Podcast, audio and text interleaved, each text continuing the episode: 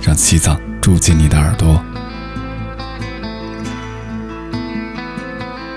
此时此刻，不管你身在何处，西藏就在你的身边。听见，西藏，西藏。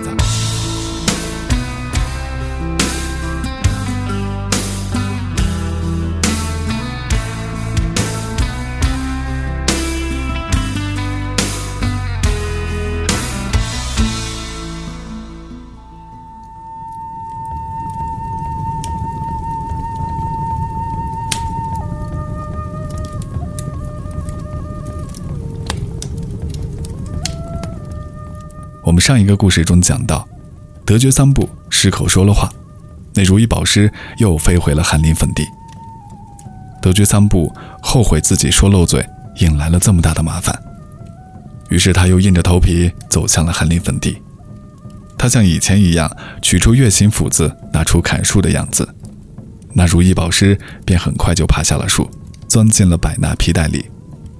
他用花花绳子紧紧地绑住了百纳皮带的带口。背在身上往回走，走了一段路程之后，如意宝石又像以前讲起了故事。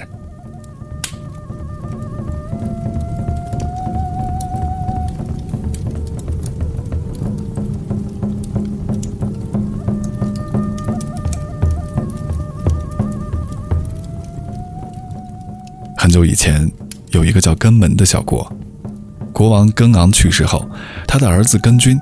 为王府做了一个盛大的佛事活动，并引请了一位仁波切超度亡灵。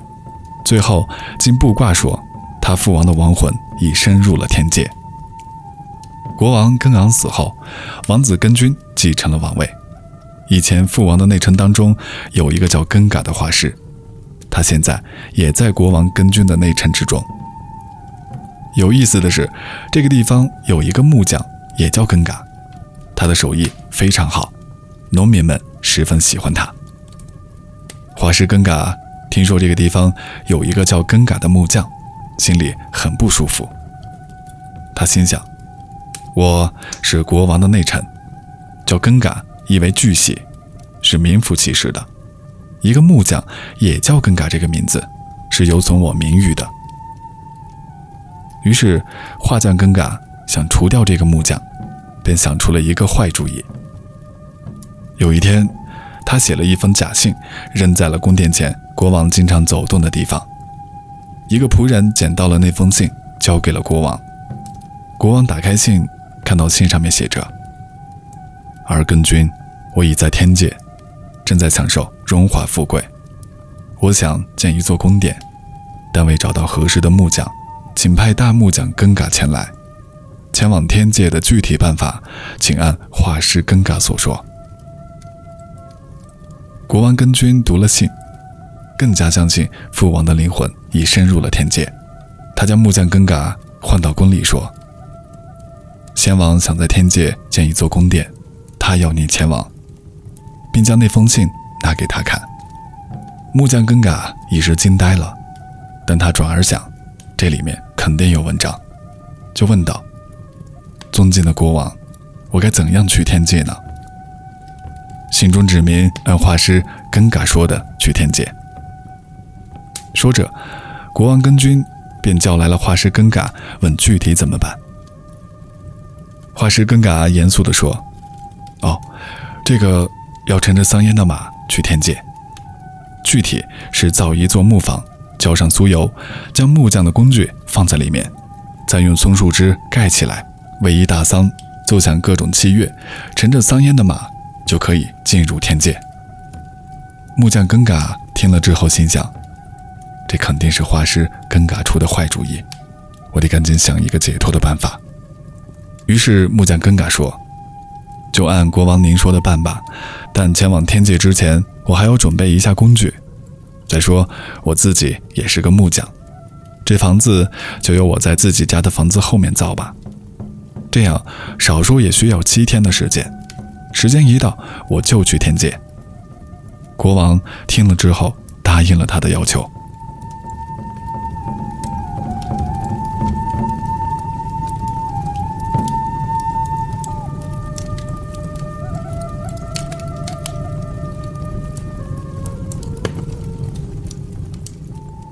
木匠根嘎回到家里，便和老婆孩子一起，日夜不停的从自己家里挖洞，挖到了房子后面的地里。并将洞口掩盖了起来。没过几天，国王命令百姓拿来了许多木头和酥油，木匠根嘎在那掩盖起来的洞口周围建了一座木房子。到了第七天，国王根军领着画师根嘎等大臣们，将木匠根嘎和他的工具放进了木屋，点燃了火，奏响了乐器。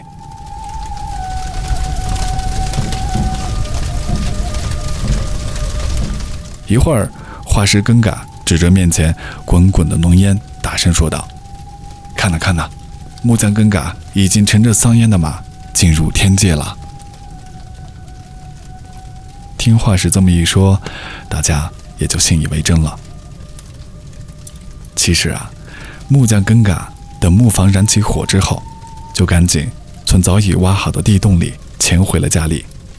之后，他在家藏了整整一个月。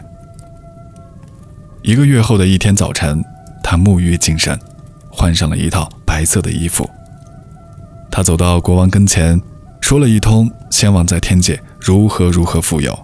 新建的宫殿如何美轮美奂之类的赞美词后，给国王呈上了一封早已准备好的信，说：“这是先王给您的信。”国王接过来那封信，读了起来：“儿根君，近来可好？听说你将国家治理得井井有条，我心里很是高兴。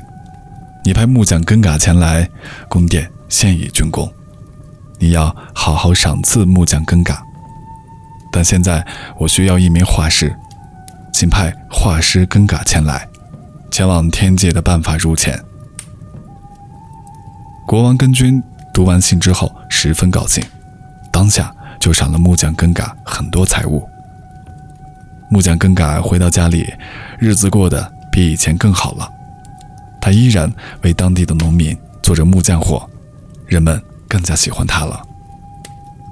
可是画师根改看到这些，他心想：怎么事与愿违了？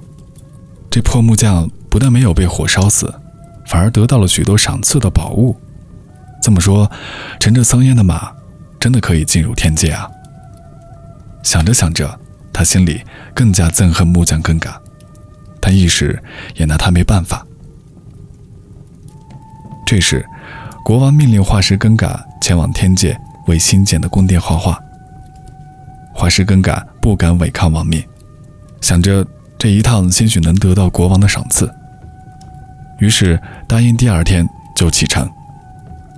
第二天，蜀民们背来了许多木柴和酥油，国王让木匠根嘎造了一座大木房，将画师根嘎和他的工具都放在里面，然后点燃火。并奏响了乐器。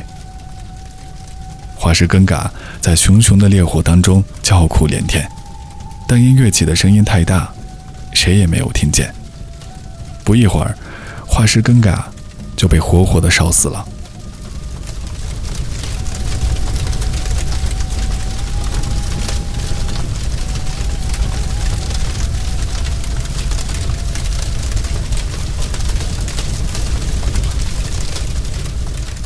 话说故事讲到这儿，德军三部失口说了一句：“哦，他这么快就得到英国报应了。”这话一出口，只见那如意宝石“噗”的一声，又飞回了寒林坟地。